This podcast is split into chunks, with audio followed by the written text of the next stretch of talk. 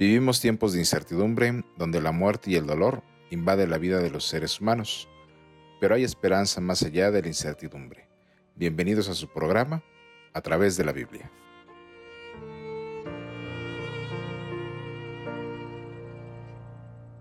Hola, soy Jair Sánchez. Sean bienvenidos a su programa a través de la Biblia. Hoy descubriremos lo que la Biblia enseña acerca de la muerte.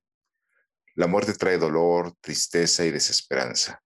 La Biblia enseña que la muerte no es el fin, por el contrario, Dios la ha usado como el fin del dolor para quien sufre. Hoy descubriremos a través de la Biblia que hay esperanza. Y para eso doy la bienvenida al pastor Adán Gómez Castellanos para poder platicar sobre este tema. Hola, pastor. ¿Qué tal, Yair? Muy buenos días, apreciados amigos que nos escuchan su privilegio poder abrir la palabra de Dios una vez más con un tema tan interesante, un tema que tiene que ver con la vida cotidiana del ser humano, la muerte. La muerte, ahí no es agradable, es un enemigo. No queremos que nunca llegara y que no tocara nuestra puerta. Y creo que está preparado para, para ese momento ni personalmente, ni para ver que nuestros amados, nuestros amigos, a quienes las personas que, que queremos, pues no, que no queremos que se vayan, ¿no? Pero es una realidad. Esta, en este tema vamos a ver que la muerte es una consecuencia del pecado. Muchas gracias, pastor. Y para esto mandamos saludos a todos nuestros amigos que nos siguen y que nos escuchan. Les recordamos nuestras redes sociales. En Facebook y en YouTube nos pueden encontrar como Iglesia Adventista del Séptimo Día Monumento. En Instagram como IASD Monumento. Y en caso de que tengan alguna, algún interés en poder tener un estudio bíblico gratuito, les invitamos a que nos envíen un correo a a través de la Biblia monumento arroba gmail.com. Repito el correo, a través de la Biblia monumento arroba gmail.com, todo en minúsculas y junto.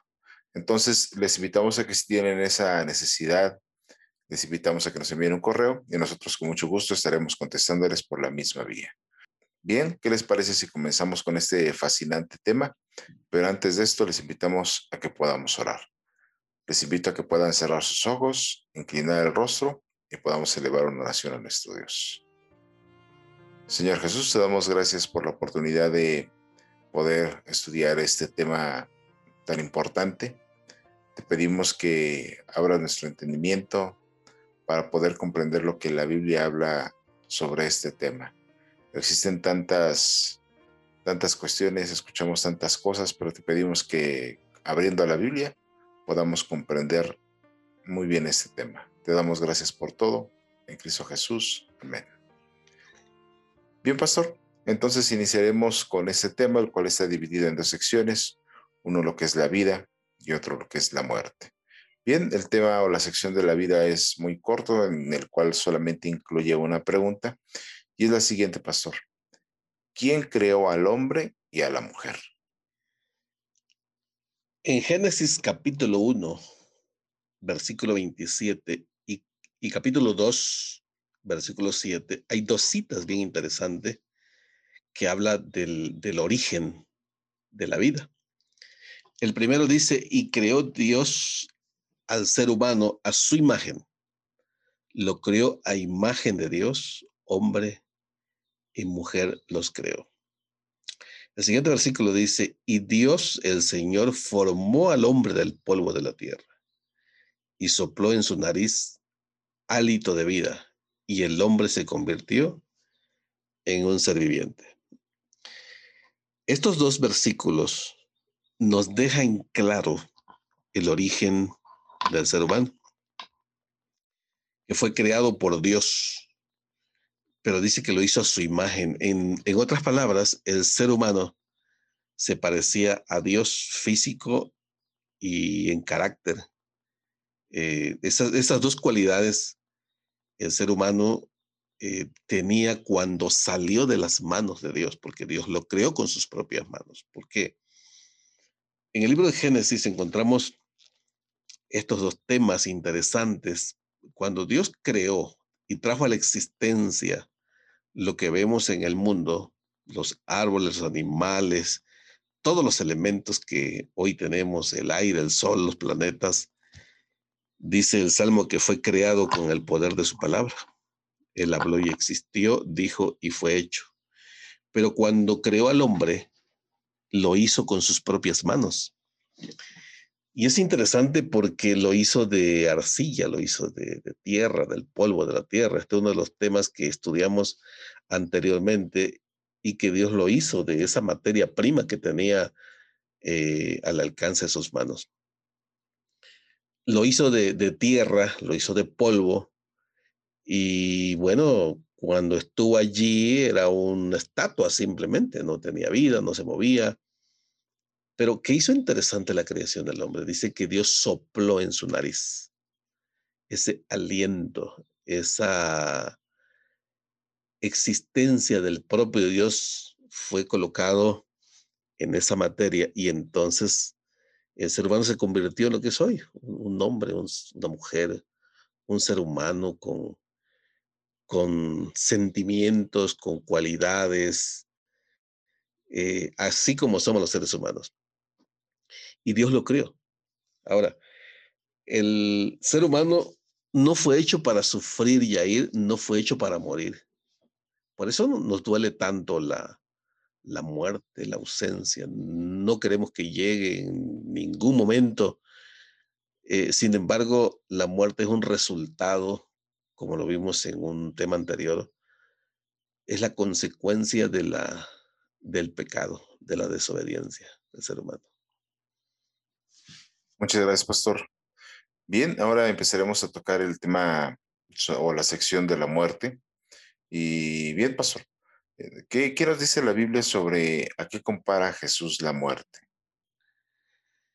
La muerte es el enemigo a vencer. La muerte atrae, trae mucho dolor, sobre todo ya ir en este tiempo, en este tiempo que estamos viviendo de la pandemia, donde hemos visto partir a, pues, a personas amadas, personas eh, queridas, amigos, eh, y personas que conocemos de años, ¿no? Por lo menos solo en la pandemia, eh, pastores que han fallecido, esposas de pastores, amigos, eh, han, fallecido, han muerto. Pero Jesús habló de la muerte no como el fin de la vida. La muerte es un proceso que tenemos que enfrentar en este mundo. Y para Jesús la muerte, según Juan capítulo 11, versículos del 11 al 13, dice lo siguiente. Dicho esto, añadió, nuestro amigo Lázaro duerme, pero voy a despertarlo. Señor, respondieron sus discípulos, si duerme, ¿es que va a recuperarse?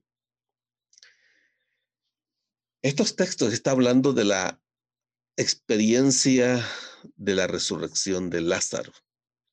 Eh, el mundo cristiano sabe de, de este milagro que ocurrió. Lázaro un día enfermó y Lázaro era amigo de Jesús. Eso dice el texto bíblico. Así que su hermana Marta y María esperaban que Jesús, que era el amigo de, de Lázaro, esperara que llegara. Jesús había hecho muchos milagros de enfermos, había levantado paralíticos, este, leprosos habían sido sanados, los ciegos veían. Y bueno, Lázaro enfermó un día y mandaron a llamar a Jesús. Lo menos que se espera de un amigo y a ir cuando lo necesite es que esté al lado, ¿no? Sin embargo, Jesús estaba ocupado, no llegó. Pero llegó cuatro días después, ya cuando Lázaro había sido sepultado, había sido colocado en una tumba. El dolor, la tristeza embargaba el corazón de la familia. Marta y María, que eran sus amigos también de Jesús, por un momento eh, reprocharon que Jesús no había llegado cuatro días después. Llegó Jesús y Marta, María estaban allí y le dijeron a Jesús, mira, eh, Jesús, si tú hubieras estado, mi hermano no hubiera muerto. Hoy hace cuatro días. Está colocado en una tumba. En aquellos días eh, se, acostumbraba que en, los duelos habían, habían personas, de manera especial mujeres, que se dedicaban a llorar. y eso es así, suena un poquito raro, ¿no? Pero las plañideras eran mujeres que se dedicaban a llorar cuando las contrataban por este asunto de la, de la muerte. Y, así estaba la casa de, de Marta y María llena de luto, llena de dolor, porque la muerte es así. La muerte es así. Trae mucho dolor a, la vida de los dolientes, quienes están vivos en ese momento.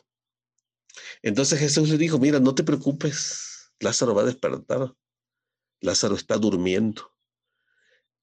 Jesús comparó la muerte y a ir como un sueño.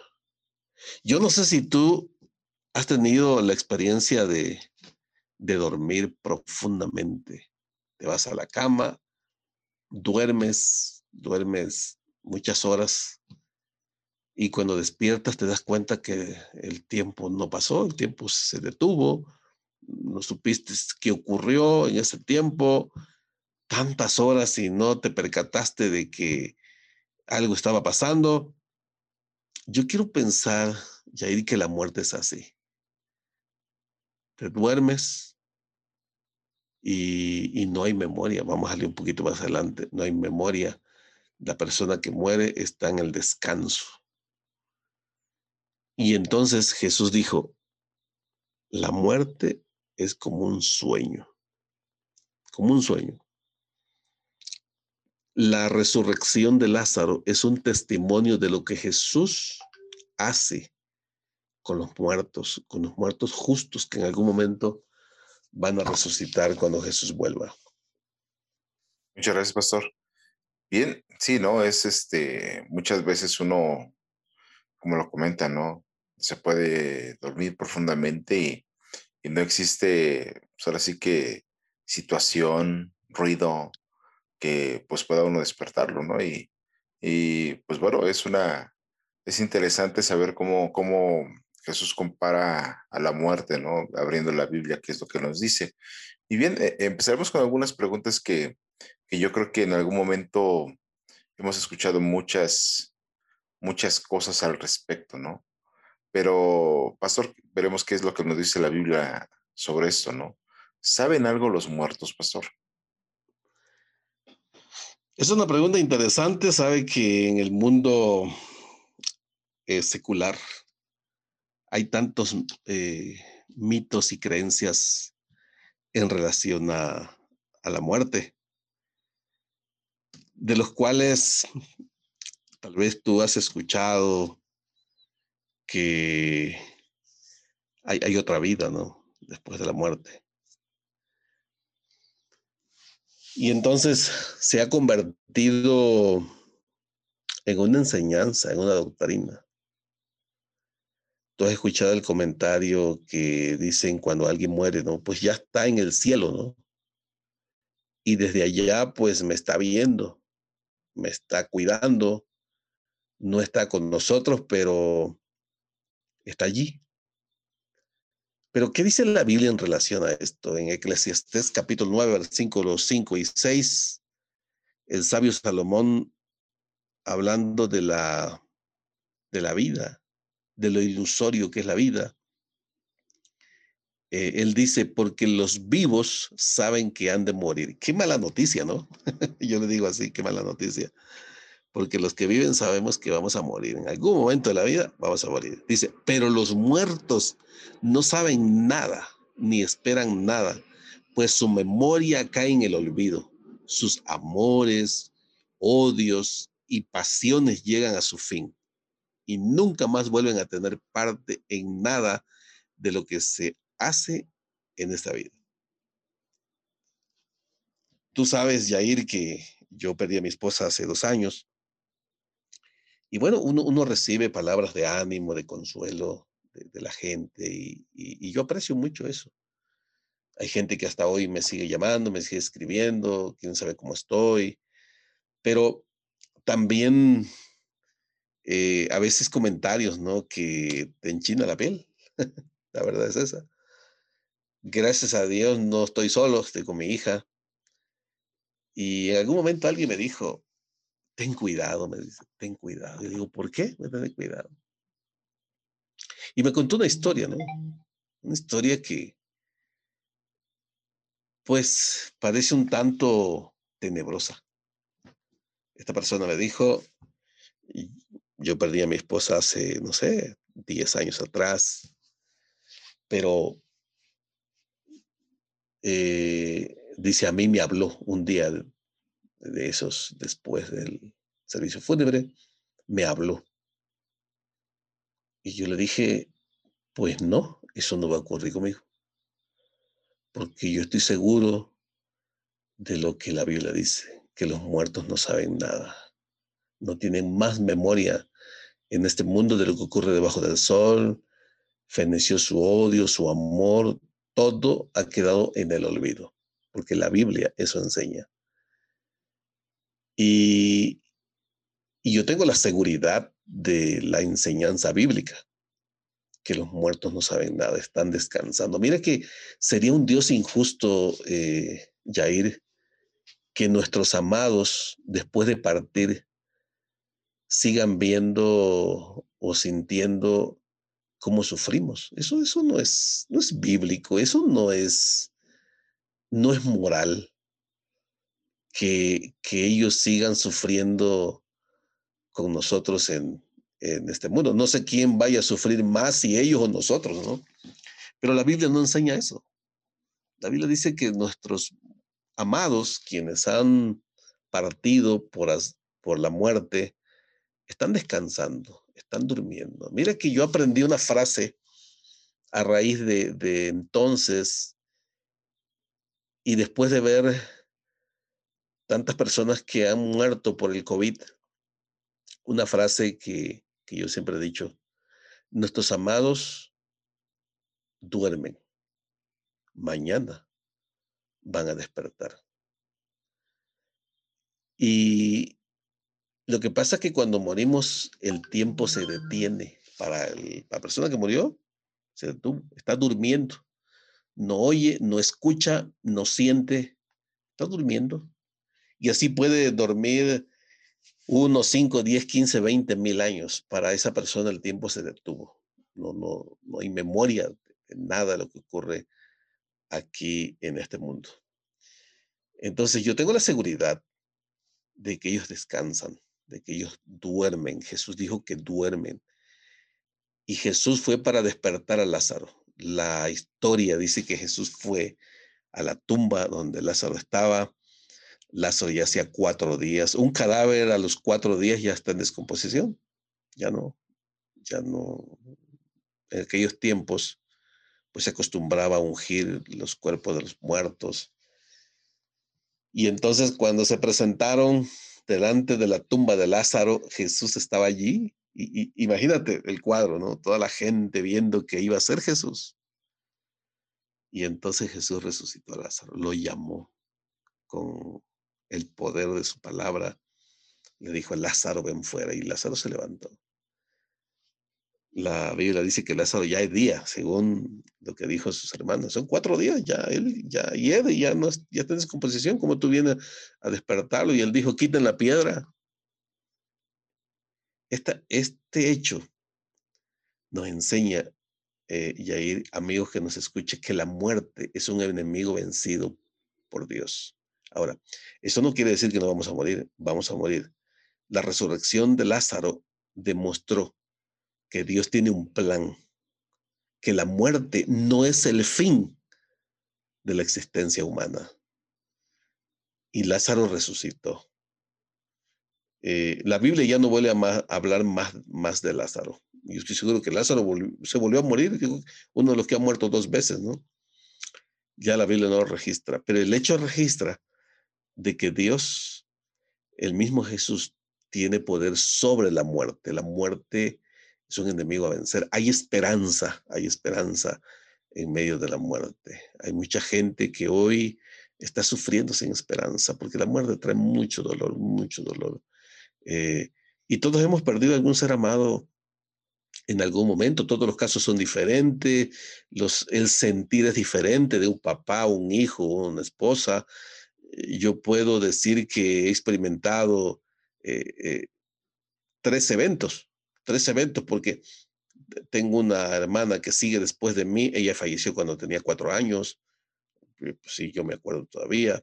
Luego mi madre hace siete años, un dolor totalmente diferente. Luego mi esposa, un, total, un dolor totalmente diferente. Pero Dios da consuelo y da esperanza en medio de ese dolor, Yair. Muchas gracias, pastor. Sí, yo creo que este, pues como lo dice la Biblia, ¿no?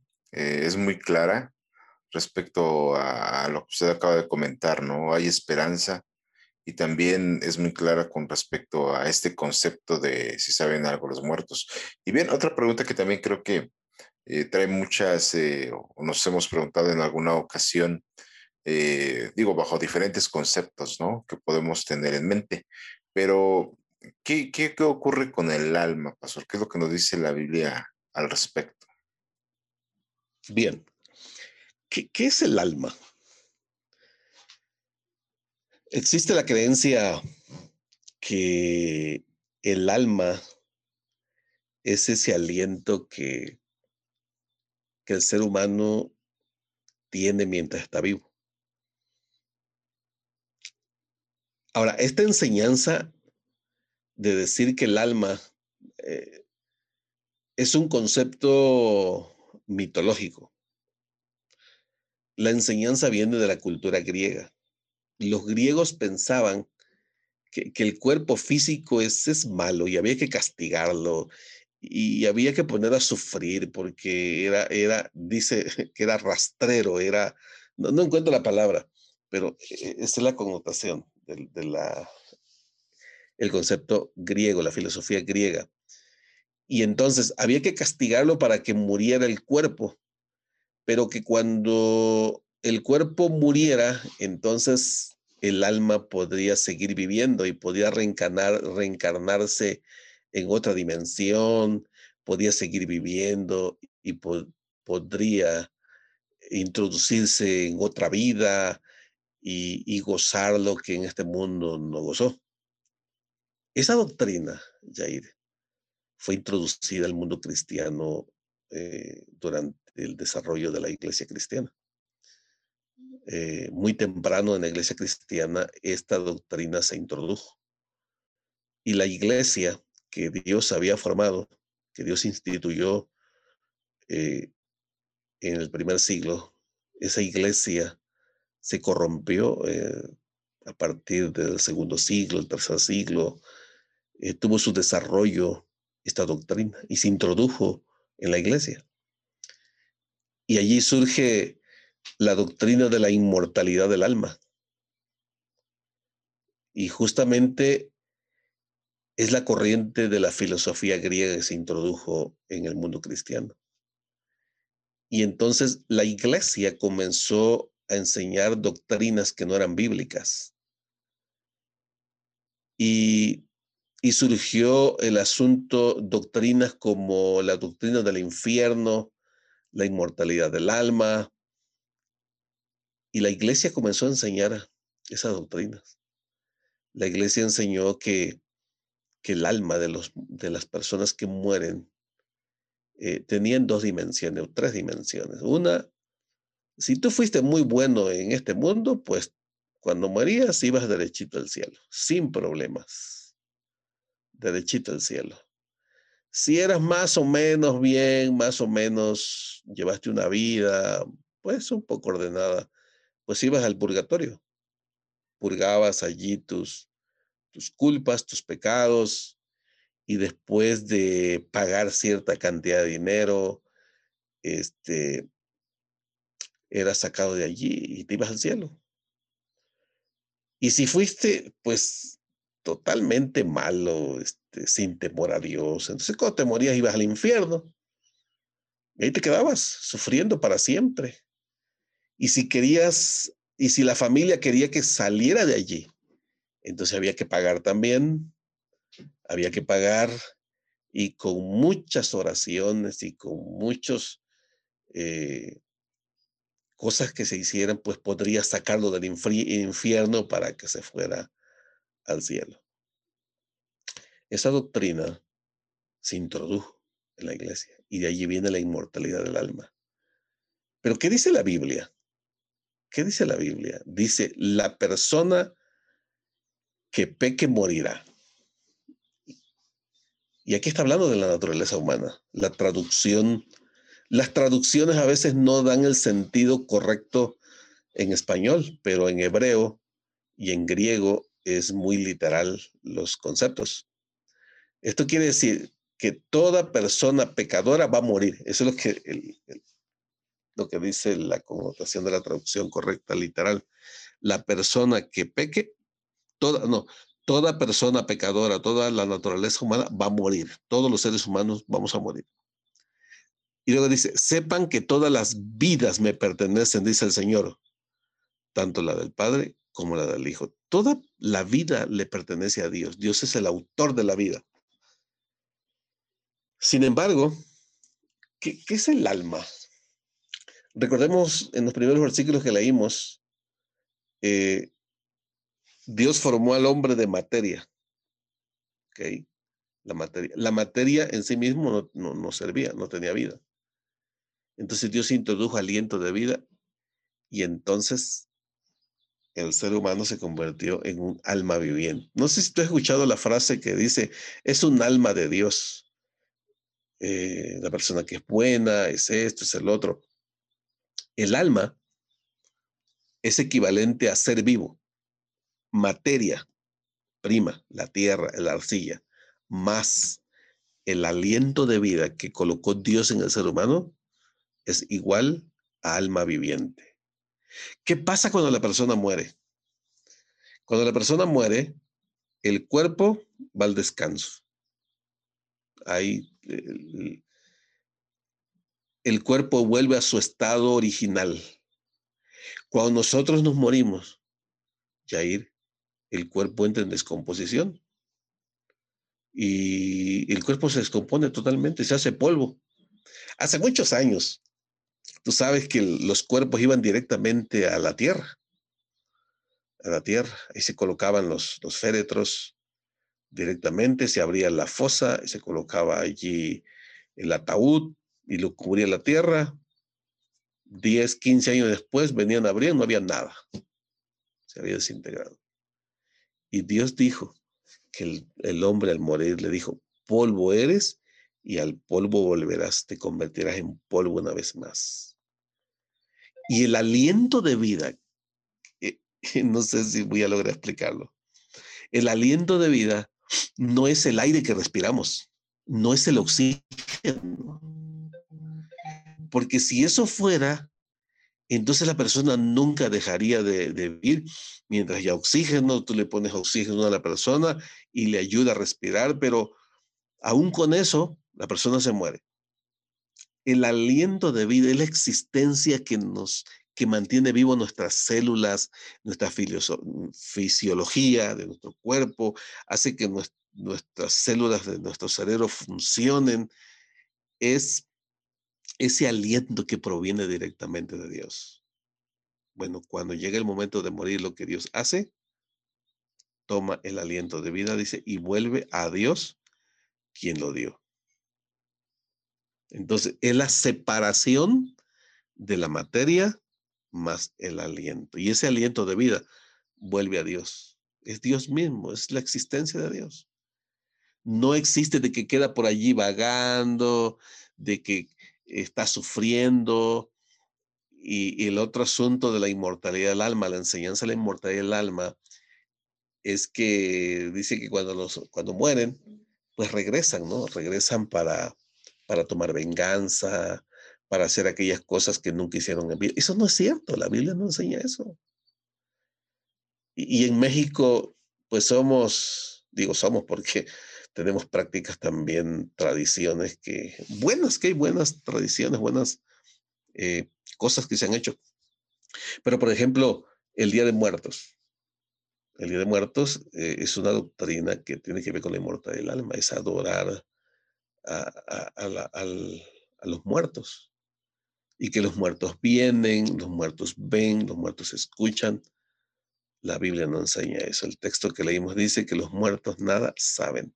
No tengamos miedo de los muertos, tengamos miedo de los vivos. Eso sí, pueden hacerte daño, pero la Biblia no enseña eso. Entonces, la, la inmortalidad del alma es una, es una doctrina que se filtró de la filosofía griega y se introdujo al mundo cristiano. Y muchas iglesias y hay muchos grupos religiosos enseñan eso hasta hoy.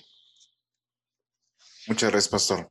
Sí, yo creo que a lo mejor puede ser un, un juego de conceptos, si lo pudiéramos llamar de esa forma, donde a lo mejor se han creado conceptos que nos han hecho pensar que existen ciertas cosas, ¿no?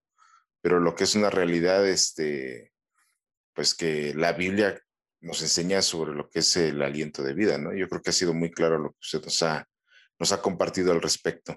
Bien, para continuar con este tema sobre la muerte, eh, Pastor, ¿en qué momento recibiremos la inmortalidad?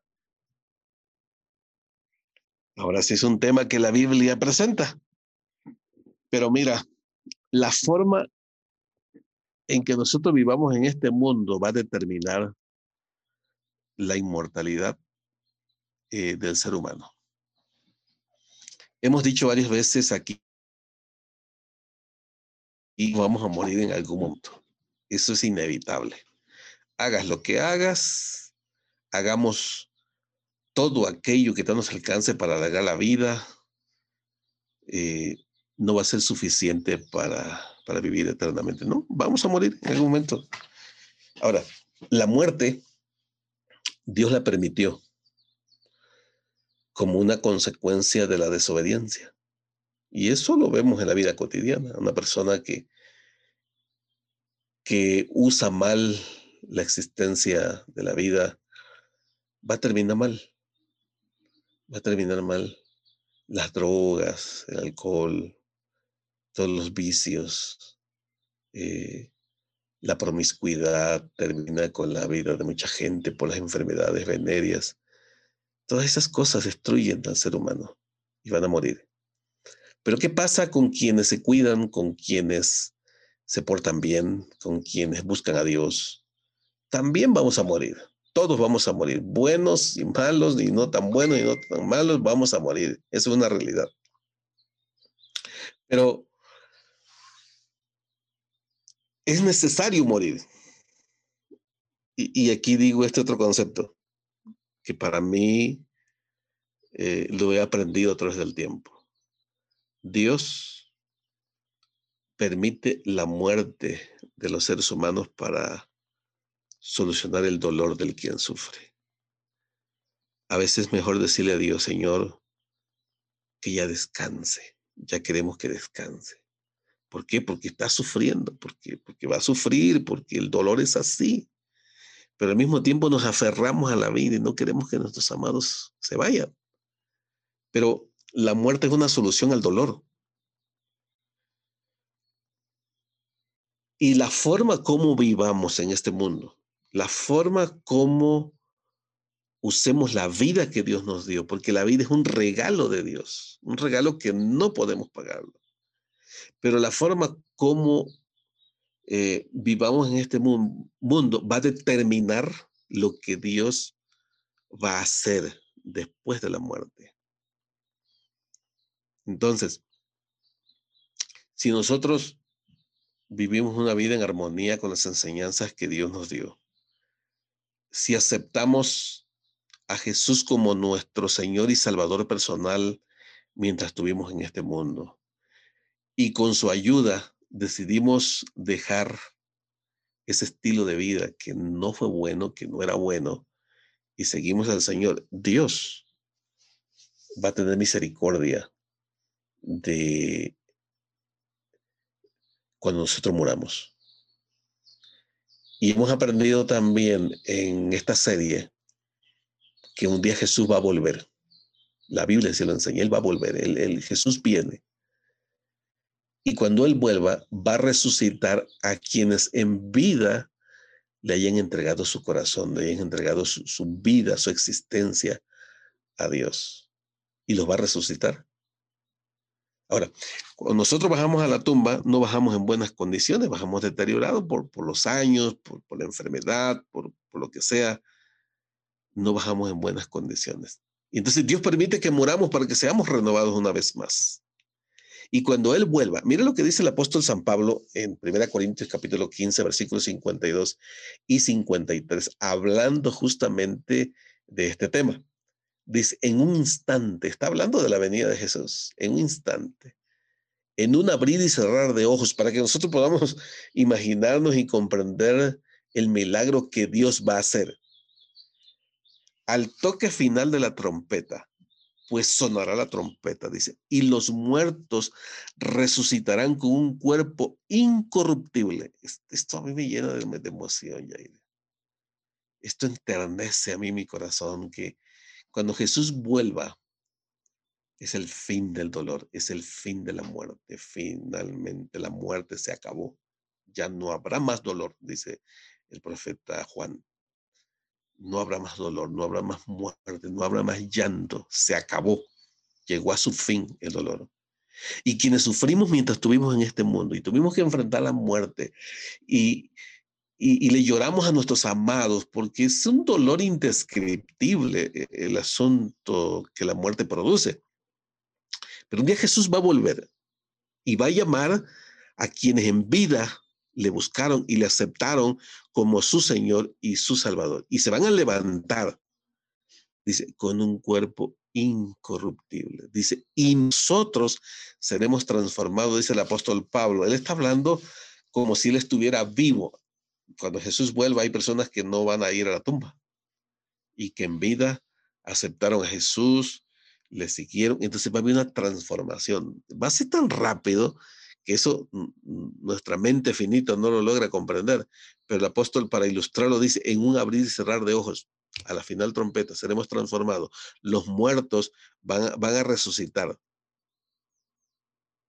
Y me gusta el cierre del siguiente versículo porque dice, porque lo corruptible tiene que revestirse de incorrupción y lo mortal de inmortalidad.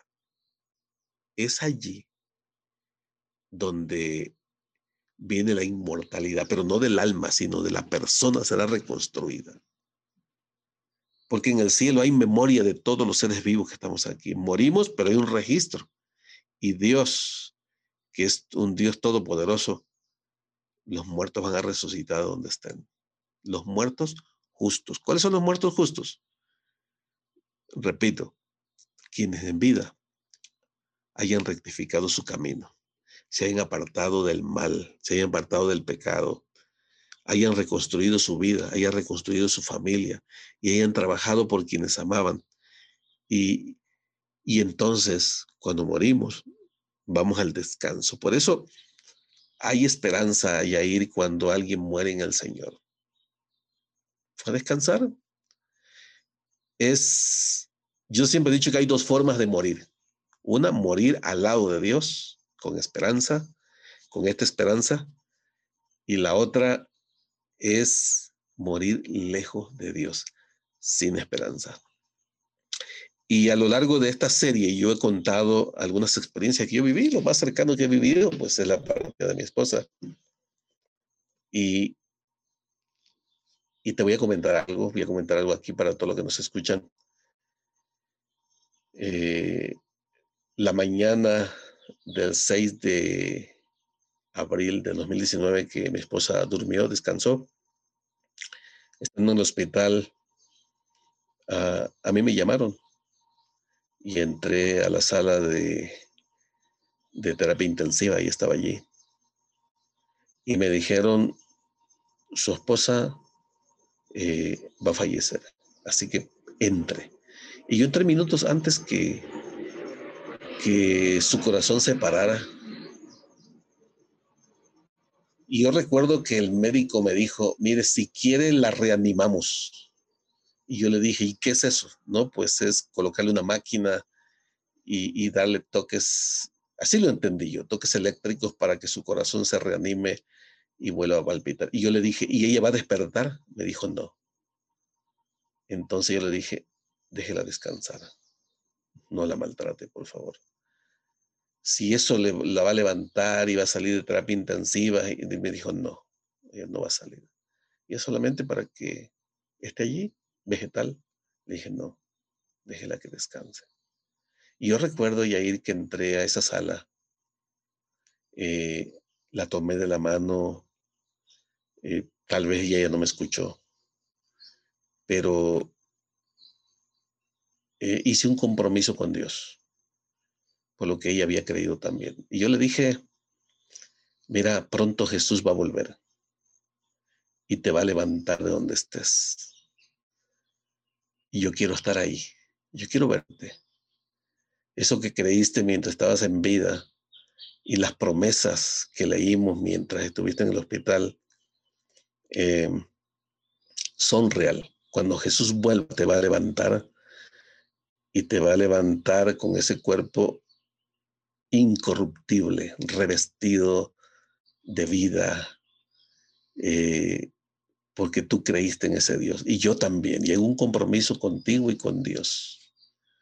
Y sabes, Yair, eso llenó de mucha esperanza mi, mi vida. Y hasta hoy eso me mantiene en pie. Sí, me, me, me, dolió muchísimo, claro que sí. Y todavía me sigue doliendo, pero a lo que voy es la esperanza en este momento de la inmortalidad que Dios ha prometido. Y es aquí, Yair, cuando llega estos momentos, cuando en realidad cobran vida estas palabras de esperanza que vienen de parte de Dios. Muchas gracias, pastor. Muchas gracias por su, por su respuesta. Muchas gracias también por su compartir eh, esta, esta cuestión muy, muy personal. Y, sí, ¿no? Este, ah, digamos, estamos hablando de un tema muy, podría ser muy fuerte, pero pues también gracias a Dios por la, por la esperanza que podemos también encontrar en su Biblia, ¿no? Y bien, para terminar con el estudio de esta oportunidad, pastor, también tenemos una pregunta que pues también pues, nos hemos hecho muchas veces, ¿no? Con respecto a este tema de la muerte, que pues luego escuchamos muchas cuestiones en muchos lados, pero ¿qué dice la Biblia respecto a debemos consultar a los muertos? Déjame compartir eh, dos citas. Eh, la primera está en Deuteronomios capítulo 18, versículo 10 al 12, hablándole al pueblo de Israel, estas, estas costumbres se practicaban desde tiempos antiguos. Antes de que la iglesia cristiana, como te dije, se introdujera esta doctrina, en tiempos antiguos eh, ya se practicaba. Los, por ejemplo, eh, los egipcios, una de las culturas que tenía muchos dioses y justamente hablaban de los muertos. Los muertos se les rendía culto y se inmortalizaban. Eh, por eso la historia, la arqueología eh, ha comprobado que uno de las culturas allí, pues, muestra que le rendían culto a los muertos porque creían que ellos entraban en otra dimensión y que posteriormente podían comunicarse con, con los vivos. Ahora, antes de leer el texto, déjame hacer un comentario. Este asunto, si vamos a la Biblia, encontramos el origen. El diablo es un engañador, es un enemigo de Dios, es un engañador. Y recordemos que el diablo habló a través de la serpiente allá en el, en el jardín del Edén cuando engañó a Eva. Habló a través de la serpiente, porque el diablo tiene poder, no se le ha sido quitado, tiene poder. El, el, el diablo, el enemigo de Dios, es un ser espiritual, es un ser espiritual poderoso. Y por a través de la historia, pues el ser humano le tiene miedo al diablo. tiene miedo. Pero no debemos tener miedo. Al lado de Dios, quien vive al lado de Dios, el diablo no tiene ningún poder contra alguien que está al lado de Dios, quien vive confiado en Dios. Y entonces él habló a través de la serpiente. Allí en el Edén, eh, y ahí se llevó a cabo la primera sesión espiritista. El diablo habló, habló y le habló a Eva. Él no se presentó en persona. Usó la serpiente para introducirse y habló a través de la serpiente, porque eh, Satanás sabía que si se presentaba de manera personal, pues no le iba a creer Eva. Y se presentó a través de la serpiente. Y, imagínate qué atractivo es que un animal hable y una serpiente hable. Y la serpiente era uno de los seres vivos más atractivos que había en el Edén. La serpiente volaba. Y cuando volaba a la luz del sol, la serpiente reflejaba los colores del arco iris. Entonces era atractivo y que, y que ahora hablara, eso, eso trajo y llamó la atención de Eva. Y entonces vino el diálogo y vino el engaño y ahí vino la desobediencia. La mujer fue engañada, el ser humano fue engañado. ¿Qué quiero decir con esto? Que el enemigo es el mismo instrumento que ha usado para engañar al ser humano y se ha valido de la muerte para decir y para enseñar de que podemos comunicarnos con los muertos. Eso no es cierto. Y esta práctica Dios la prohibió. Dios la prohibió.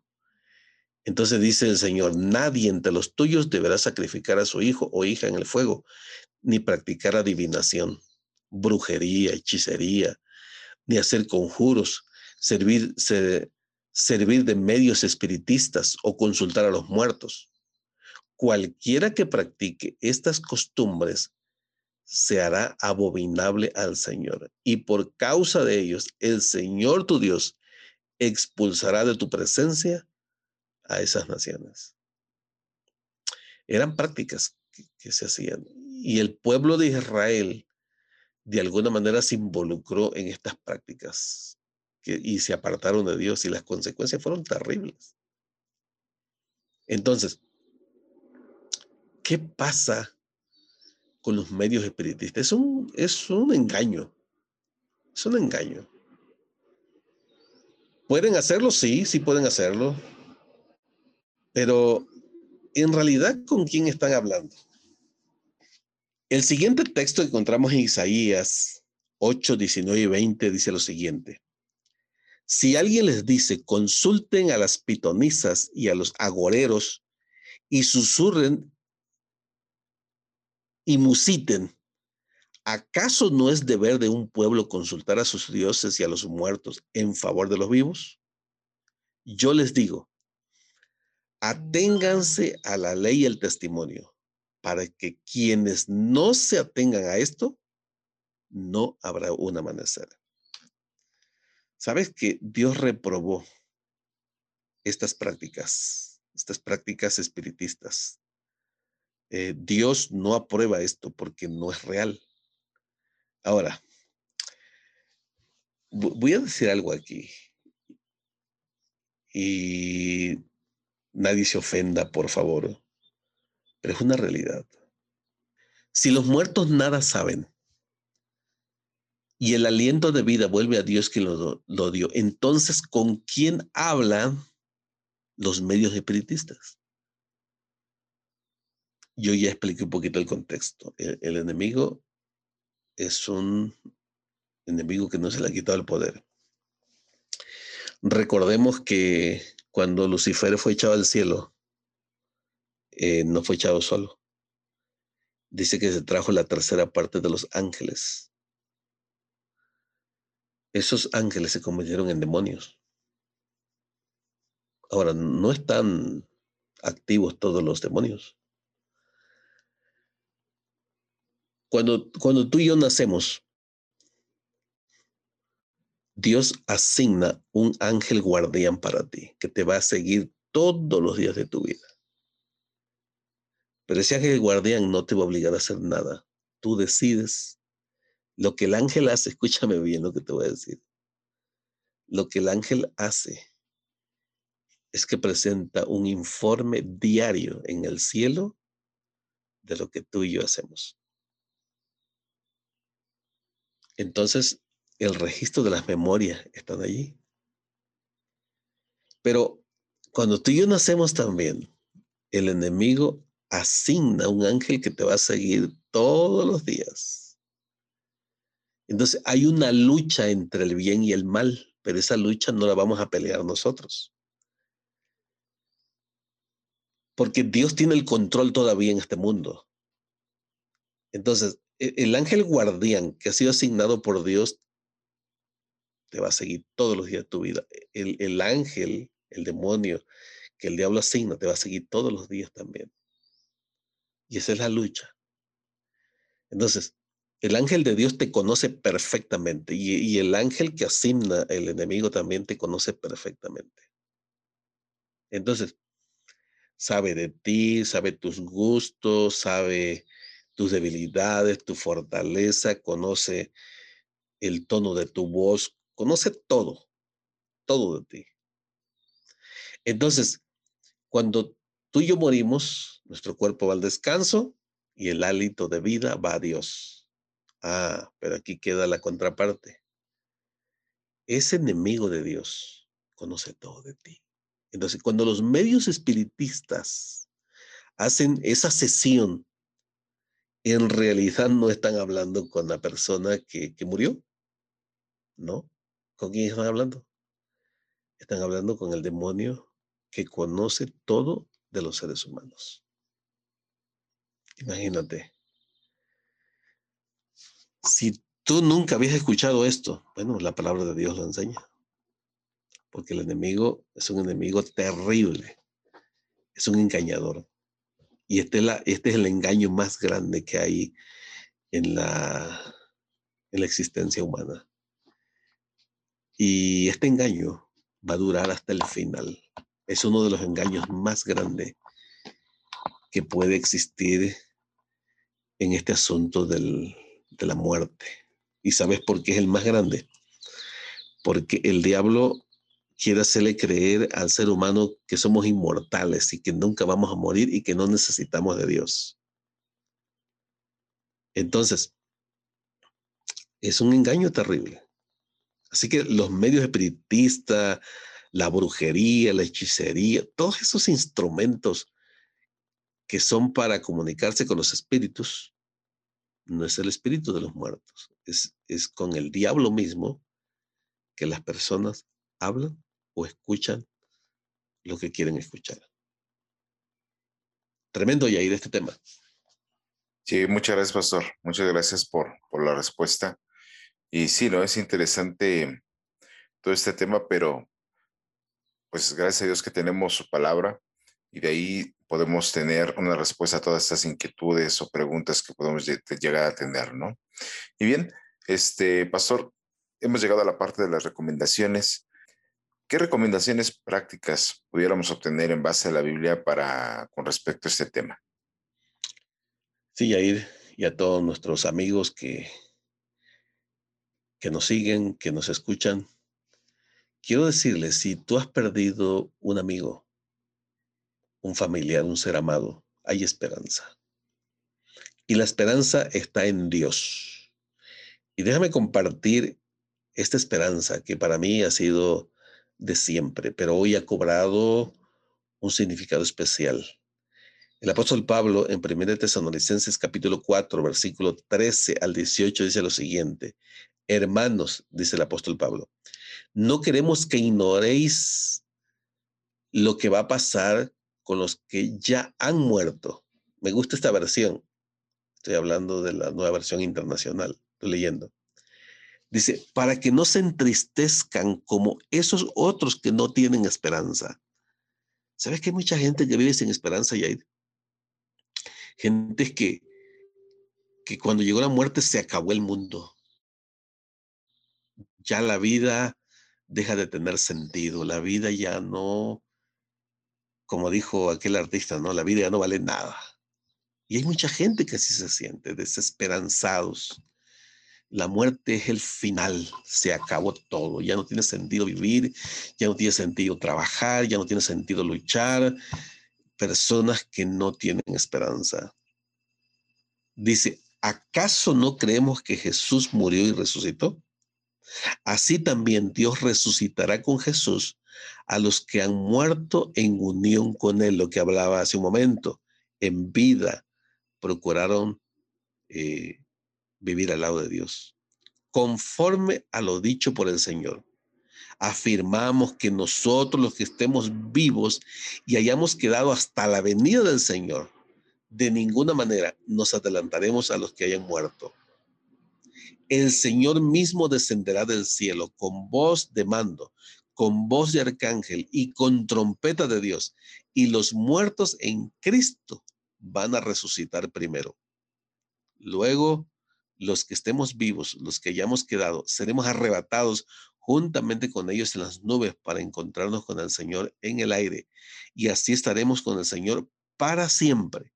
Por lo tanto, anímense unos a otros con estas palabras. Mira, si estas palabras no nos alientan y no nos dan ánimo, ¿qué más puede animarnos en este mundo? Estas palabras son palabras llenas de, esperanza, Así que si tú estás, estás pasando un momento de dolor, de sufrimiento, de tristeza, mira, anímate en estas palabras llenas de, de esperanza. Busca al Señor, acéptale a Jesús como tu Señor. Entonces, la primera recomendación es consolarnos con la esperanza de la resurrección. ¿Habrá una resurrección? Sí. Cuando Cristo venga, todos los que hayan aceptado a Jesús en su corazón mientras estuvieron vivos y descansan, entonces van a resucitar para vida eterna. Número dos, creer que Jesús me resucitará. Ahí encontramos la cita en primera, eh, perdón, en el Evangelio de Juan 11:25 dice, entonces Jesús le dijo, yo soy la resurrección y la vida. El que cree en mí vivirá aunque muera. Otras versiones dice, la, traducción correcta debería ser, el que cree en mí, aunque muera, va a volver a vivir. No es que está vivo, porque algunos han distorsionado este versículo. Dice, cuando muere, sigue viviendo. No, no es así. Cuando muere, si crees, vas a volver a vivir. Y está hablando de la resurrección. ¿Ok? Número, número tres. Tenemos que perseverar hasta alcanzar la inmortalidad que Dios nos ha prometido en el día de su venida. En Romanos capítulo 2, 7 dice, Él dará vida eterna a los que, perseverando en las buenas obras, buscan gloria, honor, inmortalidad. La esperanza va en dos direcciones. Una, consolarnos mientras seguimos viviendo en este mundo. Y dos, que vamos a resucitar cuando Cristo vuelva. Muchas gracias, Pastor. Bien, le agradecemos eh, el habernos acompañado, este Pastor, durante esta oportunidad. Sin duda ha sido un tema muy interesante en el cual podemos aprender lo que nos dice la Biblia al respecto. Bien, también agradecemos a nuestros amigos que nos acompañan. Les invitamos a que se puedan suscribir o seguir el podcast en la, en la plataforma que nos estén acompañando, pero sobre todo también que lo puedan compartir.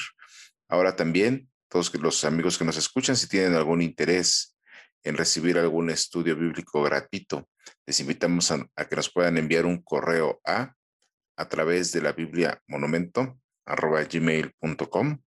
Repito el correo, a través de la Biblia monumento arroba gmail.com, todo junto y en minúsculas.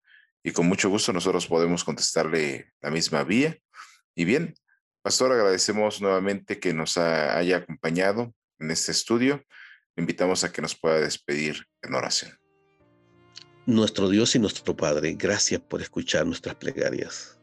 Gracias, Señor, por el estudio de tu palabra en esta hora. Nos da esperanza, nos da vida. Y esta hora oramos por nuestros amigos, por aquellos que nos escuchan si han perdido un familiar, por favor, Señor, consola, consuela sus corazones. Puedan traer esperanza en medio del dolor y que el estudio de esta hora, Señor, haya animado la vida y la existencia de cada uno. Gracias, Señor, por las promesas que traen esperanza. En el nombre de Jesús oramos. Amén.